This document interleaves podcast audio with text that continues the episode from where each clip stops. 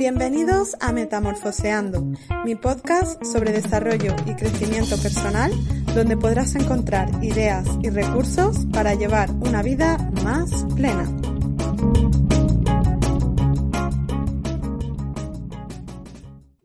Hola, muy buenos días a todos. Hoy, en el capítulo 52 del podcast, estoy muy bien acompañada por una de esas personitas que yo llamo vitamina. Ella es terapeuta creativa, psicóloga, sexóloga, coach, conferenciante y escritora. Una apasionada y experta de lo que muchos ya conocen como el camino del artista, a través de su canal y sus programas nos acompaña e inspira a conectar con nuestra energía creativa y a sacar ese artista interior que todos llevamos dentro.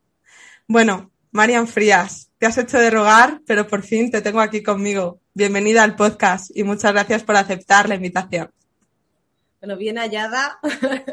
Muchísimas gracias a ti por tu ofrecimiento, por tu paciencia hasta que hemos encajado nuestros huecos, pero al final cuando tiene que ser es, es en el momento que tiene que ser, o por lo menos ya así decido pensarlo y estoy encantada de, compartir un poco mi visión de vida, ¿no? Porque creo que a veces cuando nos definen como expertos, o a mí me ha pasado durante mucho tiempo, entendemos que el experto es aquel que es el conocedor de las respuestas, ¿no? Ante los interrogantes de la vida. Pero yo soy una buscadora que voy encontrando cosas que me van funcionando y desde ahí lo comparto no, es, no existen las respuestas para todos, no hay recetas mágicas, es simplemente pues un camino, un camino hacia cada uno de nosotros mismos, ¿no? Por eso mi web al final es camino a mí, es como camino hacia encontrarme, es un camino de vuelta a casa, donde cada uno va encontrando de alguna manera la manera de vivir en este mundo de una forma que tenga sentido y si puede tener magia, chispa, alegría, creatividad, compartires y sonrisas, pues muchísimo mejor, ¿no? Bueno, Marian, una muy bonita manera de empezar, la verdad. Te agradezco estas palabras que dices, que además me conectan un poco como un imán y eso fue lo que me atrajo también hacia ti y a, invitarte ¿no? a este episodio, porque creo que irradias eh, luz, pasión y creatividad también. Y creo que desde aquí pues eh, puede salir una charla bonita que puede inspirar muchas mentes. Y bueno, al final, un poco con ese ánimo hago yo también esto del podcast, ¿no? Así que de nuevo, mil gracias por, aceptar mi invitación. Y, bueno, te definía yo un poco como una apasionada del camino del artista y me encantaría, pues, si te parece bien, que empezáramos por aquí, que nos contaras eh, un poco qué es todo esto, en qué momento lo descubres y qué te atrapó tanto como para especializarte en esto. Bueno, yo creo que como las grandes cosas de la vida aparecen cuando no sabes, en el momento que estás en un momento de alguna manera un poco perdida o queriendo encontrar nuevas respuestas, cuando estás con los ojos abiertos, cuando estás con el corazón abierto, cuando decides escuchar a la vida como una buena amiga, no como alguien que va en tu contra, pues las señales que te van viniendo las vas tomando. Entonces yo en un momento de cambio profesional tuve ahí como una especie de crisis en la que aparentemente yo estaba consiguiendo lo que llamamos éxito en mayúsculas, ¿no? Reconocimiento, trabajaba en medios de comunicación, tenías muchos clientes muy felices de pagarme amablemente por mi trabajo, estaba constantemente trabajando, constantemente estudiando y había caído sin darme cuenta en una trampa que el camino del artista llama como la trampa de la virtud, del hacer, hacer, hacer, hacer y nos olvidamos del ser. Entonces, en ese momento de crisis, en el que yo me caigo literalmente por una escalera, pues varias personas me habían nombrado en algún momento El Camino del Artista, que es un libro de Julia Cameron, y decidí, bueno, adentrarme en ese nuevo camino a ver qué me deparaba. Y cuando terminé de hacerlo por mi cuenta de aquella manera, sentí que, que, era algo que yo quería compartir con los demás. Entonces hice un primer grupo con unos amigos, luego nos reuníamos en una sala de yoga 12 mujeres cada semana y el camino se ha ido transformando y mutando y al final es una creación porque el camino del artista es como la guía, ¿no? Como cuando vas a visitar un país que cada uno somos nuestro propio país en este camino. Entonces es una guía que yo he ido complementando con cosas que he ido aprendiendo de chamanismo, de tarot, de dibujo, de danza. Es decir, es un camino de autoconocimiento, es un camino de inteligencia emocional a recordar quiénes somos. Somos seres creativos, somos creados y estamos destinados irremediablemente a ser creativos y todos somos seres creativos. No es solamente un arte con mayúsculas, yo no soy artista con mayúsculas porque, bueno, escribo aunque no soy escritora, pinto aunque no soy pintora, escribo poesía aunque tampoco me definiría como una poetisa, pero lo que sí hago es utilizar la creatividad sin juicio, como esa niña que sale a jugar, la creatividad como una herramienta de autoconocimiento y de gestión emocional, porque cuando tenemos momentos de crisis, es qué hago con todo esto que estoy sintiendo, ¿no? ¿Qué hago con esta rabia, con esta tristeza, con este miedo? Pues bailalo, píntalo, escríbelo, compártelo, ¿no? Porque al final el camino del artista es un camino de magos, es un camino de magia, donde nos empezamos a dar cuenta, como en el tarot, ¿no? El loco que llega y de repente la primera carta de tarot que se encuentra es el mago, que somos magos que somos creadores y que tenemos dos herramientas fundamentales, que es nuestro pensamiento, que es la energía eléctrica, donde pongo el pensamiento, pongo la atención y la creación, y la energía magnética, que es la energía del corazón. Por eso, como tú muy bien decías antes, ¿qué nos pasa con estas personas que nos inspiran? Que nos sentimos como un imán. ¿De dónde viene esa energía magnética? Es una energía del corazón. A ti te llega ese mensaje de esa persona como verdadero, porque al final todos estamos diciendo lo mismo, pero ¿por qué unas personas me llaman la atención más que otras? Porque está vibrando con ese imán de mi corazón, con ese lenguaje de ese momento que me inspira, que inspirar es estar in espíritu, es estar conectado con algo más, porque el camino del artista es un camino de tierra, porque vamos caminando semana a semana, pero también es un camino espiritual es un camino emocional, es un camino que toca todas las dimensiones del ser, es infinito. Y yo lo que hago es dos, veces al año guío el camino en grupo, lo que se llaman racimos, y acabo de terminar uno de 37 personas que hemos caminado en la última edición eh, es todo online en este momento, con lo cual eso ha permitido que haya gente de Suiza, gente de Argentina, gente de Barcelona, de Madrid, de Málaga, de Valencia, de Castellón, de un montón de lugares que nos reuníamos cada semana. Son un trabajo de 14 semanas, cada semana a poner la atención y el foco pues en una sensación, porque al final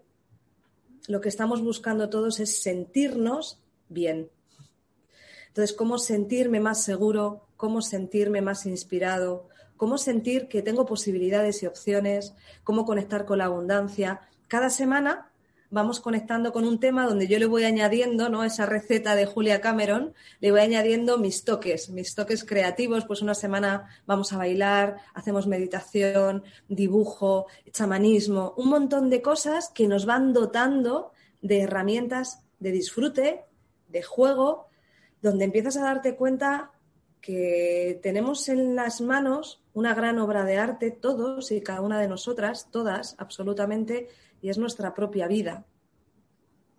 Y así nos lo plantea un poco en bandeja el camino del artista. Es olvídate de si yo soy o no soy artista, porque todos somos artistas, maestros y creadores de nuestra vida, pero se nos ha olvidado.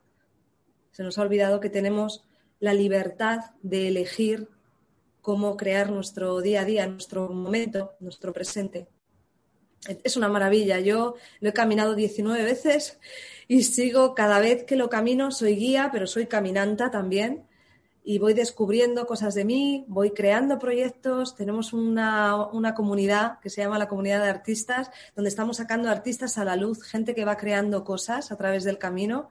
Y yo me siento muy, no sé, muy orgullosa de, cada proyecto, de que puede ser cómo decorar tu salón distinto, o puede ser cómo gestionar mejor los problemas con tus hijos, o cambiar de trabajo, o yo qué sé, lo que sea, cualquier cosa que quieres que sea creada en tu vida, cuando le pones la atención y cuando le pones el corazón, sucede la magia. Y existe la magia.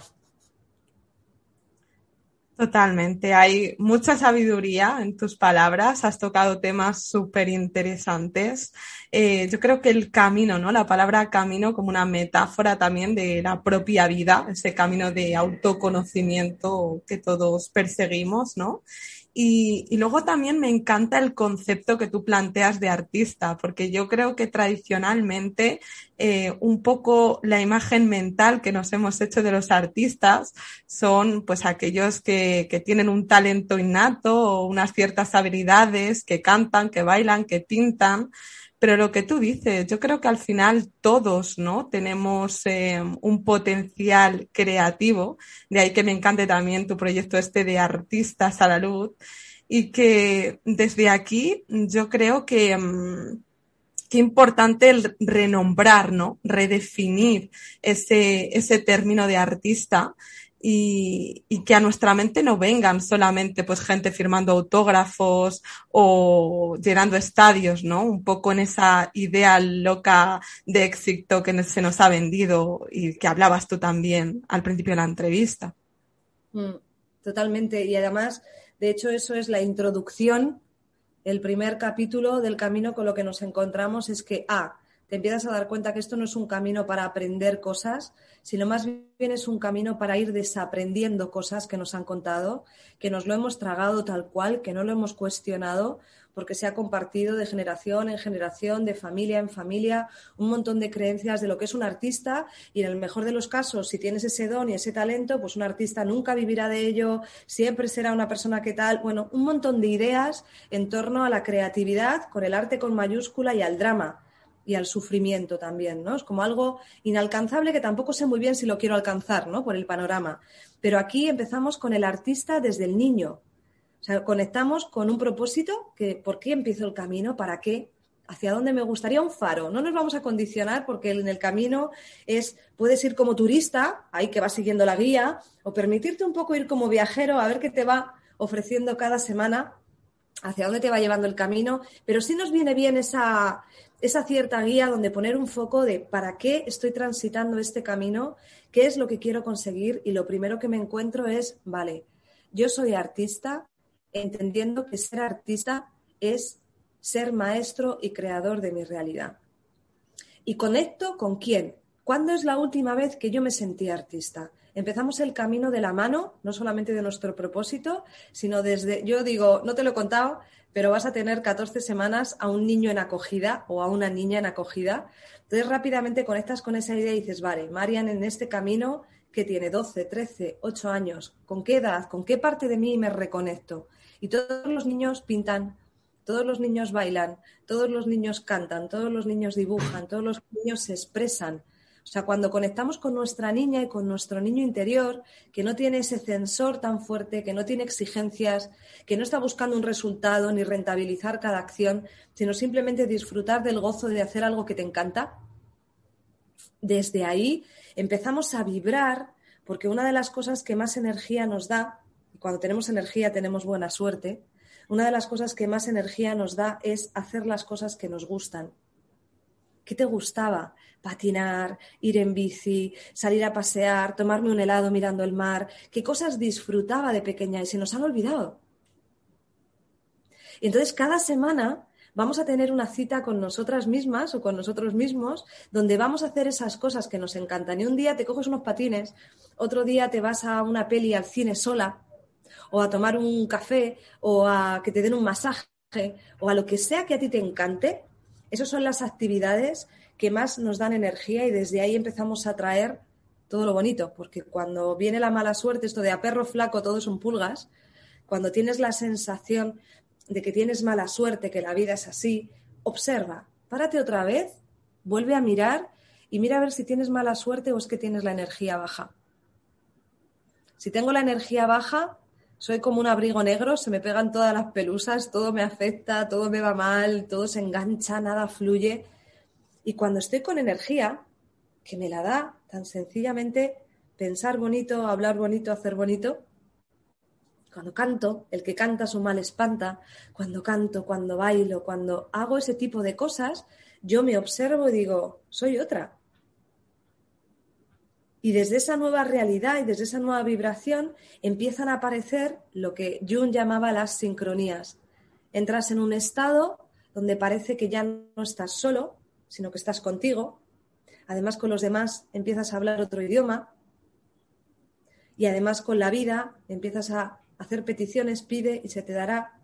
Van apareciendo personas, ayudas, y no sabes cómo, tu vida se va transformando en algo más amable, más amoroso, más divertido, que hemos venido a divertirnos.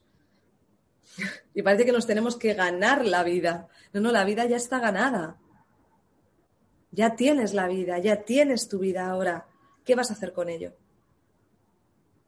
Y el camino te pone un reto, porque te dice, vale, bien, eres artista, tú eres el creador de tu vida, todo esto suena muy bien, pero esta libertad lleva unida una gran responsabilidad, es decir, coge tu vida en tus manos.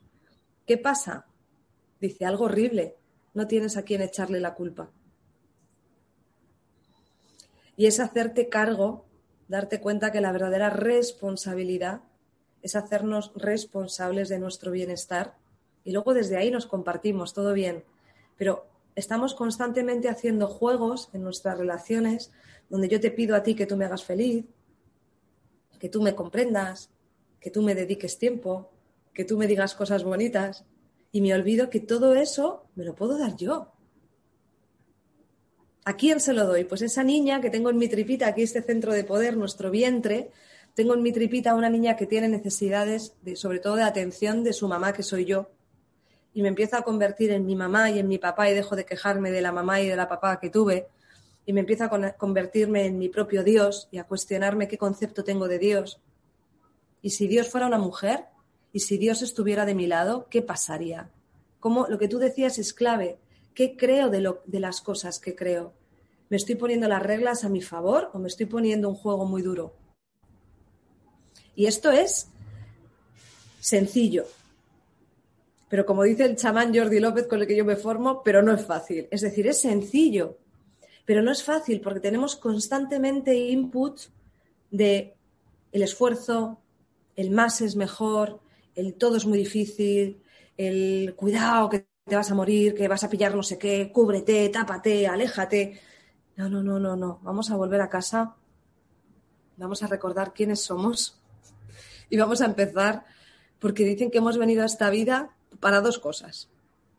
Luego ya cada uno con sus matices, pero yo estoy bastante de acuerdo. Es una disciplina que se llama la aceptología. Dice que hemos venido para aprender a estar bien con nosotros mismos y para aprender a amar incondicionalmente. Y estas dos cosas, cuando vamos haciendo el camino, te vas dando cuenta que la gente se va sintiendo mejor porque se está acercando realmente a esas dos cosas. Se ama mejor, se conoce más, se cuida mejor y por ende empieza a amar mejor a los demás, a comprender mejor a los demás, a juzgar menos a los demás. Como quítate del medio y deja que la vida sea.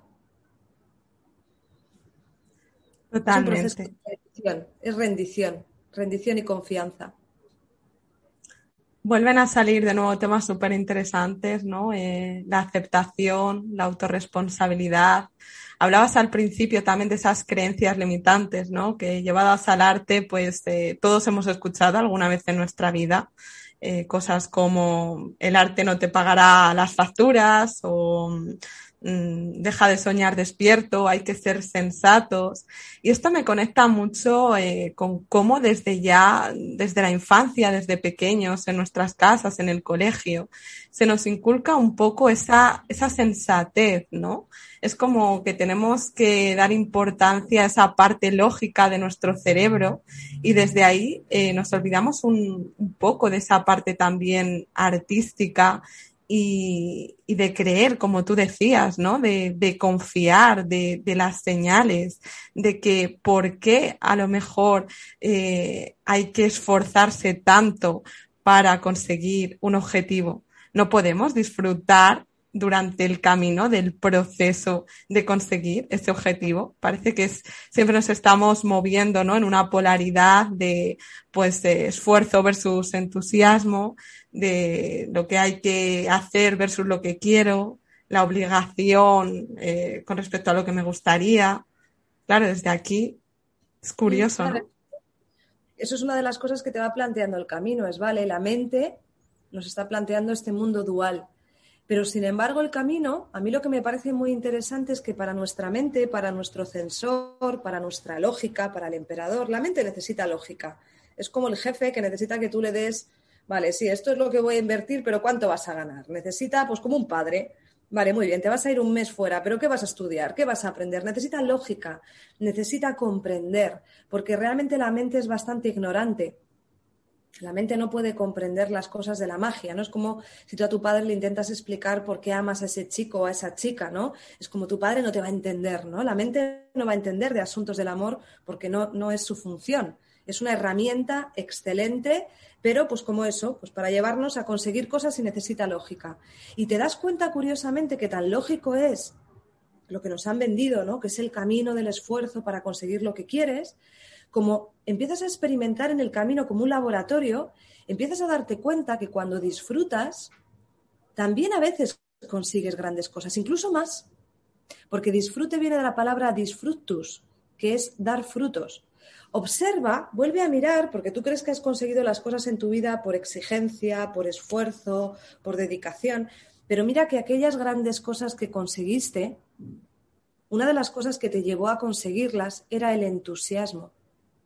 Lo que pasa que tú recuerdas o te has contado la historia como que lo que te llevó a sacarte tu carrera fue el esfuerzo de estudiar. No, no, lo que te llevó a estar cinco años en esa carrera fue el entusiasmo que tenías de comprender al ser humano, en mi caso, ¿no? Claro que luego implica dedicación, atención, la mayoría de las cosas son habilidades y cuantas más horas le dedico a algo, mejor se me da. Si hago 20 tortillas de patata, pues normalmente me sale mejor que la primera. Eso también es lógico. Pero nuestra mente a través del camino empieza a entender que a lo mejor esto que nos han contado como lógico, es decir, que primero tengo que hacer cosas, para tener cosas y luego ya mañana soy lo que yo realmente soy, esta lógica tiene, te cuadra hasta los 30, 30 y tantos. Pero cuando empiezas a cumplir todo lo que te han dicho ya has hecho la carrera, ya te has casado, ya tienes la casa, la hipoteca, los amigos, el apartamento de la playa, te sientes como una mierda, con perdón, sientes que estás asfixiando a tu alma, que cada día que te levantas es como, Dios, ¿qué es esto? El día de la marmota, eh, no estoy disfrutando. Ya cuando la única esperanza que te queda es pensar en la jubilación, aunque tengas 40, entras en un estado en el que dices, no, tiene que haber otra manera de vivir, no me fastidies. y el camino, lo que hacemos en el camino a través del chamanismo, el tarot, el propio libro del camino del artista, es descubrir nuevas maneras de vivir, nuevos paradigmas que no te los tienes que creer Solamente es durante esas 14 semanas vamos a jugar como niños y como niñas en un laboratorio para empezar a experimentar. Ella te dice, no te lo creas ciegamente, tú pide y luego registra los resultados, a ver qué pasa y tú llega a tus propias conclusiones. Entonces es un camino muy interesante porque estás marcando nuevas maneras, nuevas formas, nuevas conexiones neuronales que te permiten llegar a resultados maravillosos y además con muchísima más energía, disfrute, bienestar. Y si lo consigues, es genial. Y si no lo consigues, te lo has pasado fenomenal. Aquel proyecto no me lo dieron, pero todo lo que aprendí, aquella persona que conocí, que luego te lleva a otro sitio, ¿no? Empiezas a decir, mira, ¿quién soy yo para juzgar mi vida?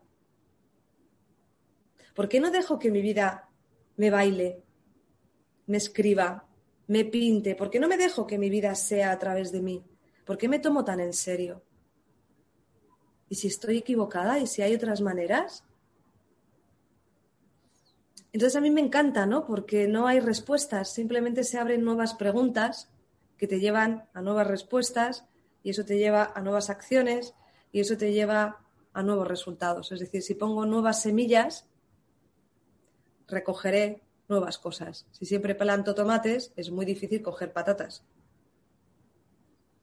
Entonces es un juego, es un juego muy serio porque es aprender a vivir, porque estamos como sociedad enfermando, porque hacemos cosas que no nos gustan y perdemos energía vital hablamos mucho de la energía como si fuera algo de polvo de hadas, ¿no? Ay, es que esa persona me da buena energía, o me da mala energía, o hoy no tengo nada de energía, hoy es aquel me chupa la energía. O sea, hablamos de la energía como si fueran polvos de hadas, pero realmente la energía de la que estamos hablando es del prana, es del chi, es de la energía vital. Esta energía, que cuando tienes energía libre disponible, puedes, ese es el poder personal, puedo, porque tengo energía, o no puedo y perdemos la energía haciendo lo que no nos gusta, pensando, intentando cumplir las expectativas de los demás. Entonces sí, he conseguido grandes resultados, pero me han detectado una enfermedad, o estoy con una ansiedad, o tengo un tumor. Porque claro, esto es, lo ponemos en formato juego, pero hay que tomarse muy serio el jugar, porque cuando dejamos de jugar empezamos a morir. Sí, totalmente. De nuevo me conecta mucho, ¿no? Con estas crisis vitales, ¿no? Que todos atravesamos en algún momento de nuestra vida donde, bueno, te, cuestionas si has entrado un poco a formar parte, ¿no? De, ese sistema que se nos ha vendido. Y desde aquí, pues, em, es verdad que te empiezas a hacer muchas preguntas, que creo que ahí está la clave de todo. Y volviendo un poco al tema de la autorresponsabilidad también, ¿no? De decir, bueno, esta es una realidad, pero yo tengo una bala, eh, una oportunidad que es eh, mi vida y cómo elijo yo también vivirla, ¿no? Esto me conecta también de nuevo pues con, con eso que planteabas al principio. Al final, cada día que te levantas, eh, tienes eh, una obra delante de ti, un lienzo, y, cada día es como una pequeña vida en miniatura, ¿no? Tienes eh, oportunidad de cambiar o de redirigir eh, qué vas a hacer con ello. Y también un poco el entorno, ¿no? Que yo creo que es eh, algo fundamental. Muchas veces, em, volviendo a este camino del artista, pues como artistas nos dejamos un poco pues apabullar por, por la gente que tenemos alrededor, que proyectan sus miedos en, en nosotros, ¿no? Y, de alguna manera eso nos frena eh, en nuestros impulsos de, de, actuar o de llevar esa vida de artistas. Incluso también eh, hay personas que, que, bueno, sus intereses pueden chocar con nuestro propio acto creativo, pues porque a lo mejor eh, eso hace que les estemos dedicando menos tiempo. Eh, qué importante rodearse de, personas que te sumen, ¿no? Total, yo hubo una vez algo que leí, ¿no? De mira las 10 personas con las que más estás en contacto en tu día a día y tú eres parte de esas 10 personas, es decir, tú estás constituido por parte de las 10 personas con las que más te relacionas, las emociones se contagian, los estados emocionales se contagian, entonces elige muy bien de quién te rodeas, ¿no? Tenemos que aprender también a, elegir, a ser selectivos. Y no es una cuestión de que la gente sea buena o sea mala, es, no, ¿quién está vibrando? ¿Es mejor el heavy o es mejor la ópera? Es absurda esa comparación. Hay gente que escucha música heavy, bestial, una guitarra eléctrica y se lleva al cielo y más allá, y hay gente que es un ruido estridente y hay personas que la ópera le ponen la piel de gallina y otras se duermen en tres segundos. Bueno, ¿Qué es mejor? No, no hay nada mejor. Es que vibra ahora conmigo. Y eso es una de las cosas que se trabaja mucho en el camino, ¿no? Eso tiene que ver con el segundo chakra, tiene que ver con el chakra de la creatividad y ahí en chamanismo colocan al jaguar, al felino. El felino dicen que es el guerrero pacífico, es el, que camina por el mundo sin adversarios, no, está en paz, pero sabe poner claramente límites. En el camino tenemos que aprender, en el camino de la vida, que no vamos a gustar a todo el mundo, que no hemos venido aquí para complacer a los demás, sino para evolucionar y para ser fuentes de inspiración los unos de los otros. Llegamos, nos encontramos, nos compartimos y nos despedimos y nos volvemos a encontrar. Bueno, pues el, baile de la vida, que ya lo estamos viendo cada uno en nuestra propia vida. Pero es súper importante aprender a poner límites, fuera y dentro, ¿eh? Como es dentro es fuera ponerme límites a mí de no, a partir de las 7 de la tarde no voy a coger más llamadas de trabajo. Me pongo el límite a mí misma y también a los demás, no. Eh, estoy en mi cita con la artista, no, me voy contigo al cine, no, me voy sola porque es la tarde que he dedicado para mí. Pero de verdad que rara eres, ¿te vas a ir sola al cine? Sí. pues me enfado, vale. Está bien, está bien, ¿no? Respeto esa parte. Pero en el camino lo llaman los enloquecedores que curiosamente te das cuenta que al final el gran enloquecedor de tu vida eres tú. Pero sin duda, los demás que nos servimos para reflejarnos cosas, ves en los demás cosas que vas tragando que dices, va, ¿qué más me da? ¿Qué más me da? ¿Qué más me da? Pero no es verdad, porque cada vez que estás haciendo algo que no quieres hacer, no te da, no te da igual, estás perdiendo energía vital. Estás perdiendo vida es como llevar el dinero en un bolsillo con agujeros. Es como si yo voy a tu casa y te robo el dinero, dirías, Dios, Marian, pero sin embargo puedo ir a tu casa a robarte tu energía vital y aquí nadie dice nada. Entonces, bueno, pues en el camino, una de las habilidades sociales de inteligencia emocional que también se trabajan es aprender a decir no, aprender también a pedir ayuda, aprender a dar las gracias, aprender a decir lo siento, me he equivocado, aprender a levantarte cuando te caes, aprender a decir, ups, he metido la pata. Bueno, pues como con nuestro niño interior vamos a empezar a decirle, a decir sí cuando quiere decir sí, a decir no, cosas muy básicas que se nos han olvidado. Y curiosamente, claro que en este camino hay personas que se van. Y cuando empiezas un camino espiritual de autoconocimiento, hay muchas separaciones, cambios de trabajo, pues sí, pasan cosas, ¿no? Cuando emprendes un viaje y estás dispuesto a viajar, pasan cosas. Pero se van personas, claro que sí, pero vienen otras. Se van trabajos, claro que sí, pero vienen otros. Se van amigos, pero vienen otros. Y te empiezas a dar cuenta que tu vida empieza a vibrar como una orquesta en una armonía que no sé si es bonita o fea, pero a mí me gusta. A mí me da buen rollo cuando escucho esta canción y tú dices, ya, pero si es mal, ya, pero la escucho y me, me hace sentir bien.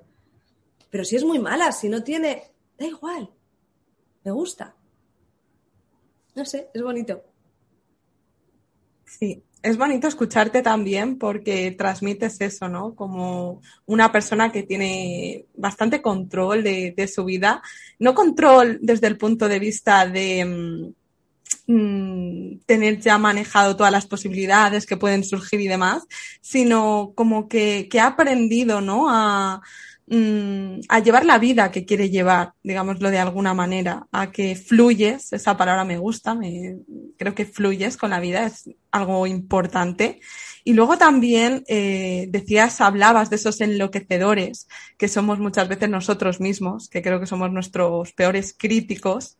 Y, y esto como artista me conecta mucho, ¿no? Cuando, por ejemplo, empiezas y te comparas pues eh, comparas tu arte con obras maestras o, bueno, con aquellas personas que ya han llegado donde tú quieres llegar.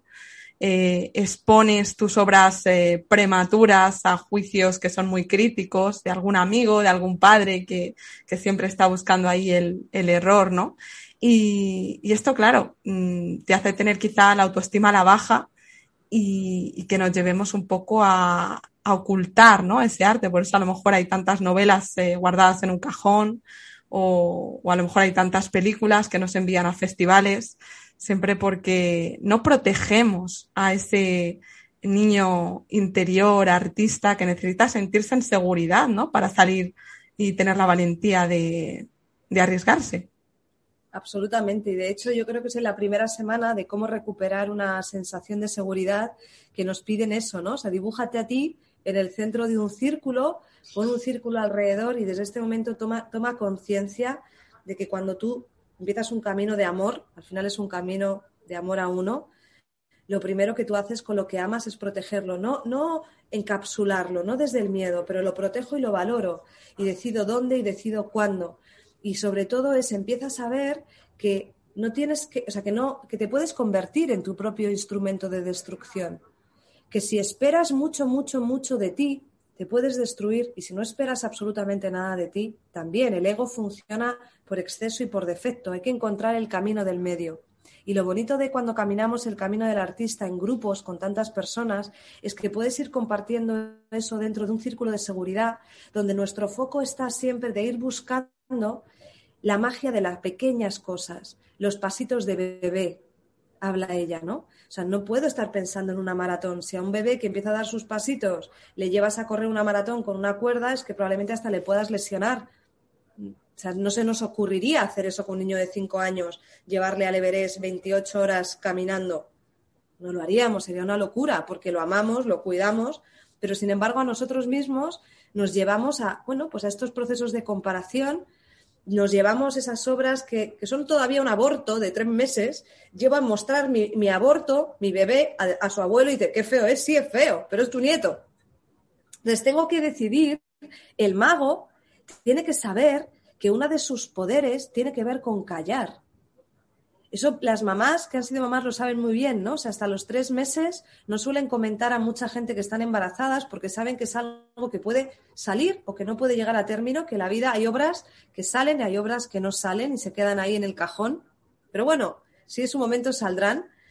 Y es saber que desde ahí los tres primeros meses, cuando tú tienes las ideas, solamente lo voy a compartir a aquellas personas que yo puedo estar absolutamente seguras que toda la energía que van a mandar respecto a ese proyecto es una voz que susurra y te dice, crece, crece, está bien, paso a paso, poco a poco.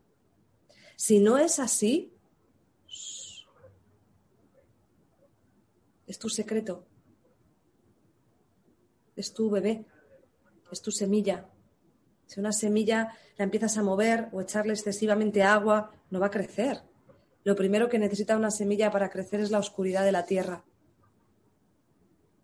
Entonces, justo este camino son 14 semanas, tres meses y pico, y ahí ya, cuando hemos terminado este laboratorio, cuando ya te das cuenta que realmente esto no es una tontería, sino que esto que estás escribiendo le quieres dar una siguiente forma, por eso la gente camina y recamina y recamina, ¿no? Pero ya cuando terminas estos meses, ya ahí dices, venga, vale, ahora puedo dar la noticia de, oye, ¿sabéis qué? Estoy intentando cambiar de trabajo. Oye, ¿sabéis qué? Que he decidido que voy a cumplir mi sueño, como es mi caso, y me voy a vivir a la playa. Oye, ¿sabes qué? Pero cuando yo ya lo tengo, no desde ese impulso, porque me lo van a destrozar. Entonces, cuidarnos, cuidarnos. Eso, esa autoprotección, esa palabra, es importante. Sí, yo creo que proteger a tu artista interior y también desvincularte un poco, desapegarte del, del, resultado, ¿no?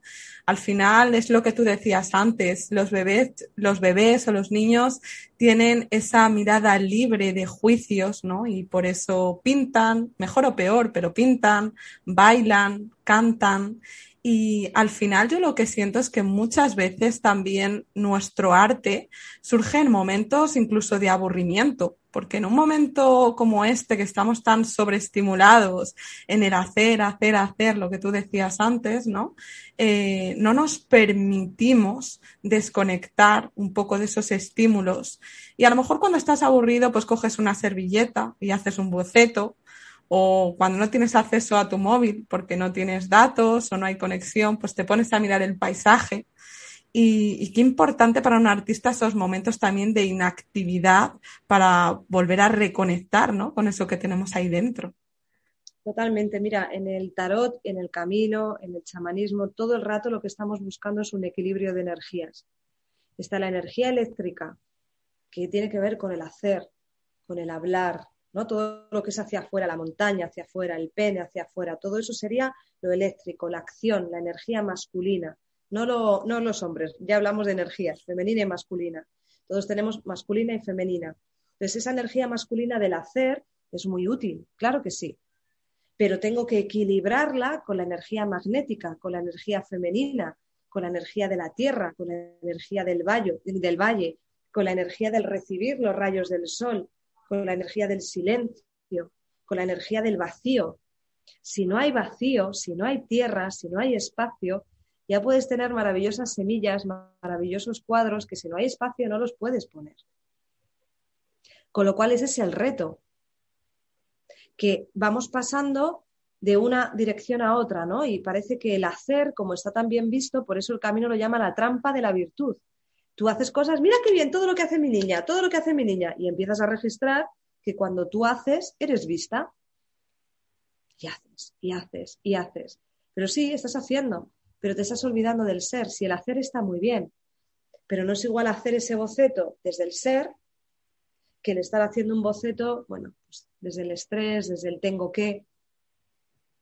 Hay que parar y se puede porque a nosotros nos cuesta mucho, pero para muchas culturas el no hacer haciendo lo tienen integradísimo. Nosotros pensamos que, que todo es lo que parece, ¿no? Parece que estás haciendo cuando estás sembrando.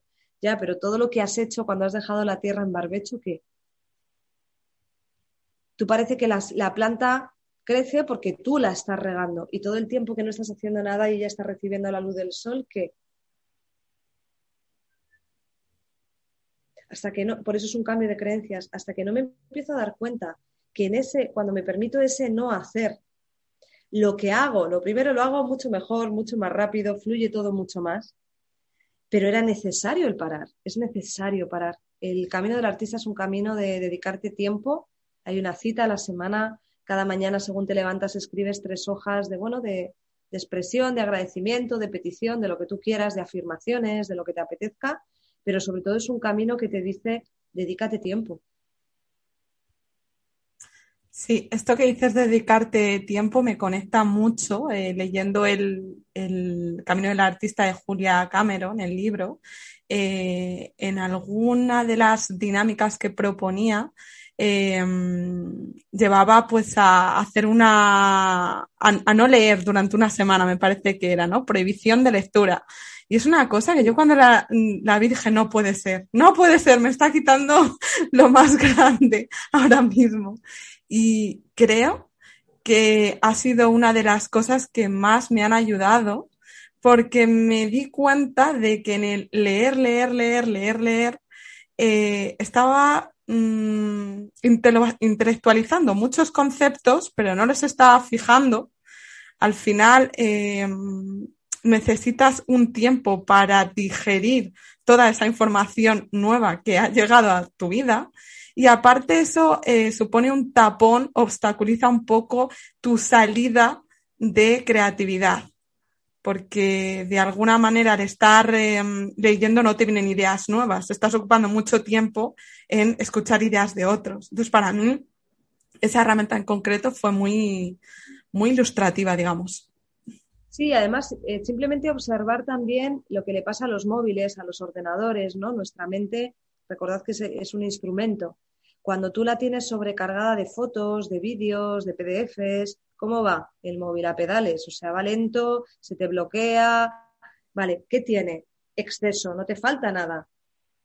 Te sobran cosas, así que vacía. No tiene sentido y sigues ampliando memoria y el móvil cada vez va más lento porque no necesitas más espacio para almacenar más cosas. Lo que necesitas es darte cuenta que si eso que estás almacenando te sirve o es un peso, porque recordad que el viaje es un camino, la vida es un camino.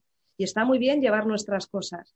Pero no sé si tú has hecho el camino de Santiago, yo lo he hecho dos ocasiones, y ahí un pantalón de más y una braga de más cambia la vida, o sea, porque tú vas con tu peso, es decir, esto que estoy llevando lo necesito, si lo cuido, porque es importantísimo, y tu luz, y tu libro, y tu cuaderno, lo que consideres, bien. Pero asegúrate de que no llevas un peso innecesario, un por si acaso. El por si acaso te va a venir por la vida y te encontrará esa tiendecita y tu amiga te deja la camiseta que a ti se te ha estropeado. Da igual, va apareciendo y tienes una sed que te mueres y te encuentras en una esquinita unas frutas y unas aguas que han dejado y dices, ya está, gracias. Entonces no te, no te faltan cosas creemos que cuando queremos escribir lo que nos faltan son ideas, entonces empezamos a leer. Y lo que genera es, pues, como el aparato digestivo, si como, como, como, como, doy por hecho que voy a ir más al baño. A veces no, a veces se genera un tapón, como tú decías, un estreñimiento, que eso se queda ahí atascado, te notas la tripa hinchada y no te puedes ni mover. Y eso que tienes mucho alimento dentro ya, pero el alimento no, eh, o sea, lo que tú has comido no todo es nutriente, hay mucho que es peso. Entonces, la privación de la lectura cuesta muchísimo, pero curiosamente está, no sé si recuerdas, en la semana de la integridad. Porque en muchas ocasiones estamos todo el rato haciendo cosas, mirando el móvil, leyendo, no solamente para intelectualizarnos y tal, sino para no ver la herida y el vacío tan profundo que tengo en mi tripa. Entonces, me voy entreteniendo constantemente y no estoy siendo fiel a mí mismo, ¿no? En esta semana de la integridad de qué es lo realmente importante para ti. ¿Te estás siendo fiel a ti mismo o te sigues poniendo los cuernos todo el rato? Totalmente, qué buena pregunta. Sí, o sea, muchas veces lo que decías, ¿no? Eh, con referencia al peso, menos es más en la vida, en todo. Y, también pues un poco con esta privación de lectura, pues eh, que no estás queriendo ver, que estás tapando eh, con esos libros que en el caso de otras personas pueden ser pues videojuegos, televisión, un poco nos narcotizamos, ¿no? Como digo yo en este sentido. trabajo y aparentemente cosas que en sí mismas no son malas, el trabajo, el sexo, eh, una copa de vino, leer, quedar con amigos, mirar, utilizar las tecnologías, eso en sí mismo no es ni bueno ni malo Pero cuando lo estoy haciendo de una manera que nunca me sacia, ahí me estoy dando cuenta que lo que está detrás es un comportamiento ansioso. Tú quieres leer un rato, lees un ratito y tal, es maravilloso. Pero cuando no paras, me debo leer, comer o ir al gimnasio. Cuando no paras, cuando nunca te es suficiente o tomar el sol. Y más, y más. Ahí mm, mm". si no me estás saciando, es que estoy intentando alimentar algo que nunca se va a saciar y el ego nunca se va a saciar. Siempre quiere más. ¿Para qué? No sé, pero dame más. Sí, yo creo que también, eh, como comentabas, en este sentido funciona mucho esas eh, páginas matutinas, ¿no? Que es otra de las dinámicas que plantea también el, libro. Yo al principio reconozco que me mostraba un poco incrédula y yo decía, uy, esto me va a costar a mí la vida, esto de tener que escribir todas las mañanas eh, a rajatabla y qué escribo y qué pienso. Y al final te sale solo, ¿no? A lo mejor el primer día no se te ocurre nada, bueno, pues escribe, no se me ocurre nada, no se me ocurre nada, no se me ocurre nada hasta llenar las tres páginas y al final tiene un poder, eh, yo creo que curativo, porque vuelcas ahí todas tus eh, preocupaciones, incluso todos tus anhelos, todos tus deseos, todos tus sueños, y a base de repetírtelo día a día y, verlo, ¿no? Eh, por escrito, yo creo que eso te impulsa de alguna manera a, a tomar acción, porque lo raro sería seguir igual, si te lo estás diciendo constantemente. Totalmente, totalmente. las páginas tienen infinitas eh, funciones y se puede ir jugando con ellas y obtener diferentes cosas, pero yo en este momento, desde el 2016, que empecé a transitar el camino, para mí las páginas las empiezo escribiendo queridas amigas. O sea, es, es un espacio donde más auténtica puedo ser, donde puedo aparecer un día y dos no, y no se van a enfadar conmigo, donde puedo decidir un día quejarme todo el rato y lo sujetan, y otro día soñar y otro día dudar y hacer preguntas y luego obtengo respuestas de otra parte de mí que tiene las cosas más claras, ¿no? Y parece que la mente o mi parte a lo mejor dudosa está ahí, pues no sé qué hacer. Si ir a comprar un tomate, porque escribimos sobre cosas cotidianas, o sea, no, no es una obra de arte ni pretende ser literatura, simplemente es utilizar la palabra y la escritura como un canal, como una herramienta de transformación y de alquimia. Recordad que estamos haciendo un curso de magia camuflado. Es una alquimia que yo paso de una energía densa, es como cuando te das una ducha por la mañana, que te sientes ligero. Cuando escribes las páginas por la mañana, pasas de esa energía densa, de lo que te preocupa, de lo que no entiendes, de lo que quieres, de lo que sea, a una energía mucho más líquida, mucho más fluida. Entonces es como, vale, te has dejado ahí, igual que te lavas los dientes, te has dejado la noche y ahora empieza el día. Y bajas ya, bueno, con todo ese ruido mental un poco más callado con nuevas ideas. Es maravilloso utilizarlas para agradecer, te cambia la vibración en el momento. Tres hojas de agradecimientos, tres hojas a veces de las cosas que me encantan, de todas las personas a las que le mando amor, de abro un libro y escribo un texto que para mí sea inspirador, hacemos un dictado, como en el cole, lo que sea, pero es utilizar la escritura como una forma de ir moviendo la energía, porque la energía no es ni buena ni mala, la energía es cuando se queda estancada, hasta el agua más pura y cristalina huele mal. Totalmente. Un movimiento de energías. Movimiento, regenerarse también. Comentabas la palabra magia, que la has eh, eh, dicho en varias ocasiones. Y, no querría terminar la entrevista sin preguntarte, ¿no? Porque yo sé que en tus eh, programas utilizas también, como has dicho antes, el tema de tarot, de chamanismo, y aquí pues se abren como muchas puertas, ¿no? Y la gente a lo mejor seguramente te habrás encontrado con, con muchos incrédulos que dirán, pero bueno, esto del tarot o esto del chamanismo, cuéntanos un poco cómo lo ves tú o qué te hace a lo mejor eh, creer que despierta en ti todas estas cosas? Mira, yo creo que son, al final son herramientas. El chamanismo apareció en mi vida en un momento en el que yo había trabajado mucho, como yo digo, de cintura para arriba, ¿no? Todo lo que tiene que ver con la parte espiritual, con la parte intelectual, pero el chamanismo viene a recordarnos cosas muy básicas como el camino del artista y es que eres energía y que tienes que aprender a cuidar la energía y que no estás solo y que vives en un universo que se nos ha olvidado porque los chamanes, nuestros ancestros, vivían conectados a la tierra, vivían conectados al fuego, a las estrellas, a la luna, a las aguas, vivían conectados a las montañas, pasaban a los bosques y se quitaban el sombrero en acto de reverencia hacia el alma de los árboles. Es un poco como avatar. En la relación que tenían con el mundo era un mundo donde yo me siento un ser vivo, pero no soy el culo del universo. Soy un ser vivo más que vive desde una visión, desde una cosmovisión, donde no soy el centro de todo, sino que formo parte de un todo y a su vez soy todo y nada, ¿no? Es una rayada, pero luego todo va casando.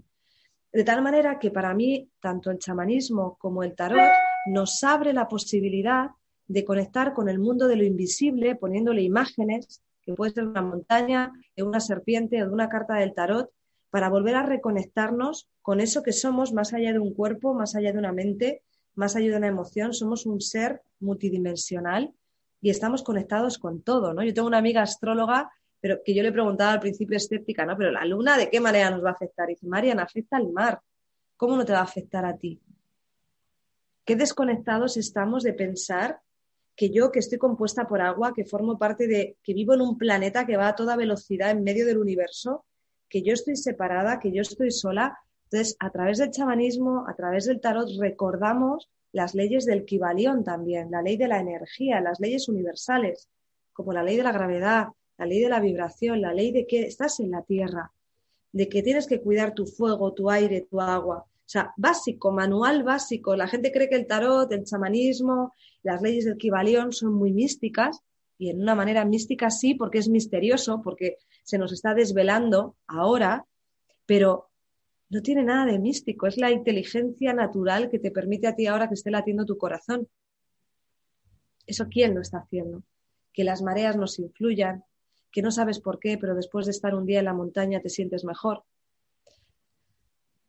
Bueno, pues son arquetipos, son imágenes, son caminos, son cuentos, son historias, da igual que sea verdad o que sea mentira, es te abre una posibilidad a un campo de energía que también lo habla la física cuántica. Lo que pasa es que la ciencia y, la religión, por llamarlo de alguna manera, que no es religión, la espiritualidad se separó en un momento dado pero la física cuántica lo que habla es que aunque tú estés viendo cosas, realmente todo lo que hay es espacio vacío. O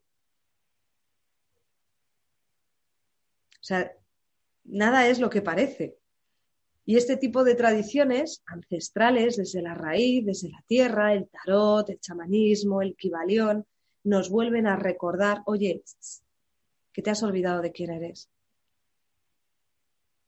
Que eres un ser espiritual viviendo una experiencia terrenal que tienes un montón de ayudas a tu disposición y que claro que te has decidido encarnar en una realidad que la materia no es condescendiente y tiene sus reglas. Así que aprende las reglas del juego y disfruta. Entonces, para mí estas herramientas nos enseñan las reglas del juego. Y te sigues cayendo. Cuando te conoces la pantalla de Mario Bros, te sigues cayendo y te, se te pasan las monedas y te encuentras con 28 setas. Pero ya bueno, vas viendo otras cosas, otras posibilidades que te permiten ir avanzando de pantalla y disfrutando del juego, pero sabes que, bueno, te vas a caer y llegará un momento que ponga game over, pero si quieres volver a jugar, tienes la posibilidad. Totalmente. Yo creo que es un poco creer para crear, ¿no?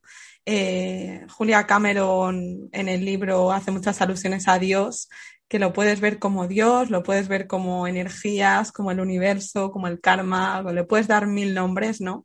Pero al final sí que es un poco eso, el permitirte creer, ¿no? Que hay algo que va a nuestro favor, que el, que el universo conspira eh, a nuestro favor cuando realmente deseamos eh, algo y luchamos por ello, ¿no?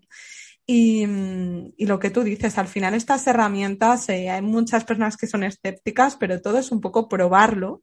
Yo en el tema del tarot todavía no me he iniciado mucho, chamanismo tampoco, pero sí he visto lo que ha supuesto a mí, por ejemplo, el descubrimiento del enneagrama, eh, el coaching, ¿no? que al final son otras eh, herramientas. Entonces, de alguna manera, sí que creo que antes de juzgar, eh, hay que probarlo y habrá gente que le funcionará, otros que no. Hay gente que también está más predispuesta o, menos, ¿no? Y eso te ayuda. Y luego lo bonito del camino es que todos son opciones, pero ninguna obligación. O sea, la única norma es el respeto y que cada uno se responsabilice de sí. Es decir, es como cuando vas a un viaje. Ahora hay una meditación. Tú puedes ir a la meditación o quedarte en el hotel tranquilamente dando una ducha y merendando y nadie te va a mirar mal y no pasa absolutamente nada, ¿no? Entonces, estos son extras que yo voy añadiendo de alguna manera a lo que es el camino del artista, porque yo estoy en evolución y, necesito ese cambio para no aburrirme yo. Y lo que voy metiendo, pues de repente hay una sesión de static dance donde conectamos con el cuerpo para liberar energía. Pues tú sabes que eso lo tienes el viernes a las 8, hay un Zoom. Que quieres entrar bien, que no lo ves en diferido, que solamente quieres las sesiones individuales, fenómeno, que te quieres meter en el Zoom grupal, genial. Pero desde ahí, desde el esto está, para no hacer el camino, porque el camino lo puedes hacer solo. O sea, tú te coges tu librito, vas semana a semana, lo haces solo. Pero es como un viaje. A veces necesitas hacer un viaje solo, pero a veces de repente ir con gente que no conoces, pero sabes que está vibrando en lo mismo, conoces personas, compartes, tenemos un grupo donde cada semana vamos dejando unos audios, opciones, hacemos quedadas de vez en cuando, rutas por la montaña. Bueno, se crea un espacio nuevo un espacio diferente donde no hay ninguna obligación, todos son opciones, posibilidades y tú eliges el camino que haces, el viaje que haces. Si una semana no haces nada, no pasa nada, era lo que tenías que hacer. No hay manera de hacerlo mal, no hay que hacerlo todo, no hay que ser un buen alumno, simplemente hay que estar comprometido desde el corazón, sentir que es tu momento. Yo el camino lo cuento, pues sí, hago mi publi, ¿no? Y un directo y algunas cositas para que llegar a que la gente lo, lo encuentre pero no puedo convencer a nadie, porque hacer un viaje con alguien que no quiere hacerlo es un rollo. Es llevar un peso muerto, ¿no? Imagínate, 14 semanas. Entonces, cuando, como esto se está haciendo constantemente, dos veces al año, cuando es tu momento, aparece. Y cuando no es tu momento, no pasa nada. Genial, Marian. Pues yo creo que me parece una preciosa forma de cerrar también esta entrevista, ¿no? Que no hay obligaciones, que todo son posibilidades, opciones, eh, que no pretendemos convencer a nadie, que esto es una invitación eh, al que quiera recogerla y, no me gustaría terminar sin antes preguntarte un poco qué estás haciendo ahora, que nos cuentes también a todos los que están escuchándote dónde pueden encontrarte, seguirte y cómo pueden conectar a través de ti.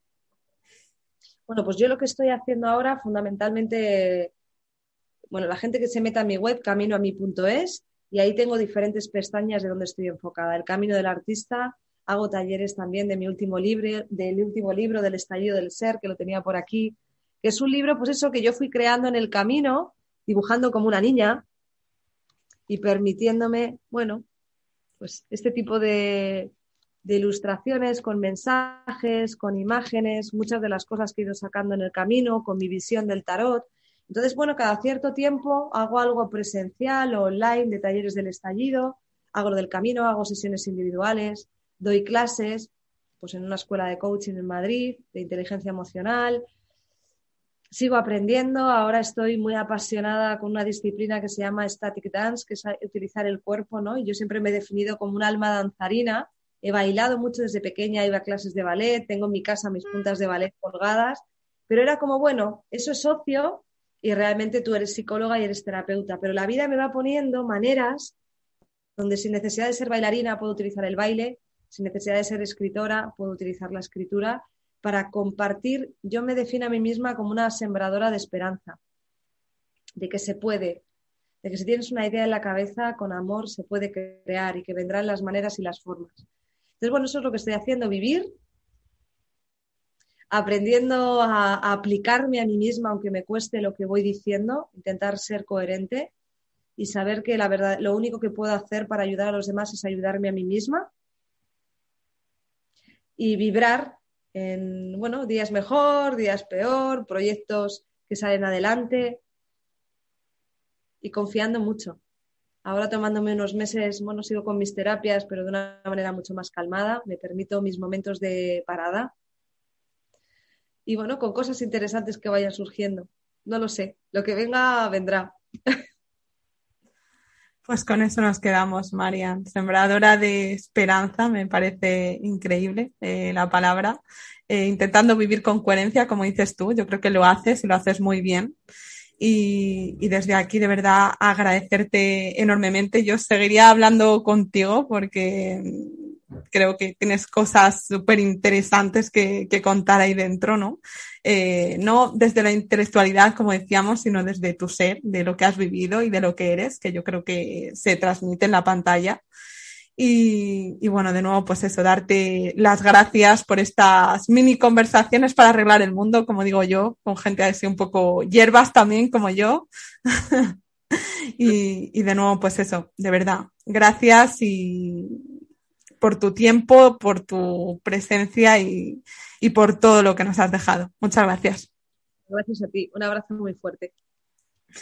Y a todos los que estáis ahí, muchas gracias por estar escuchándonos también y nos vemos la semana que viene en otro episodio del podcast.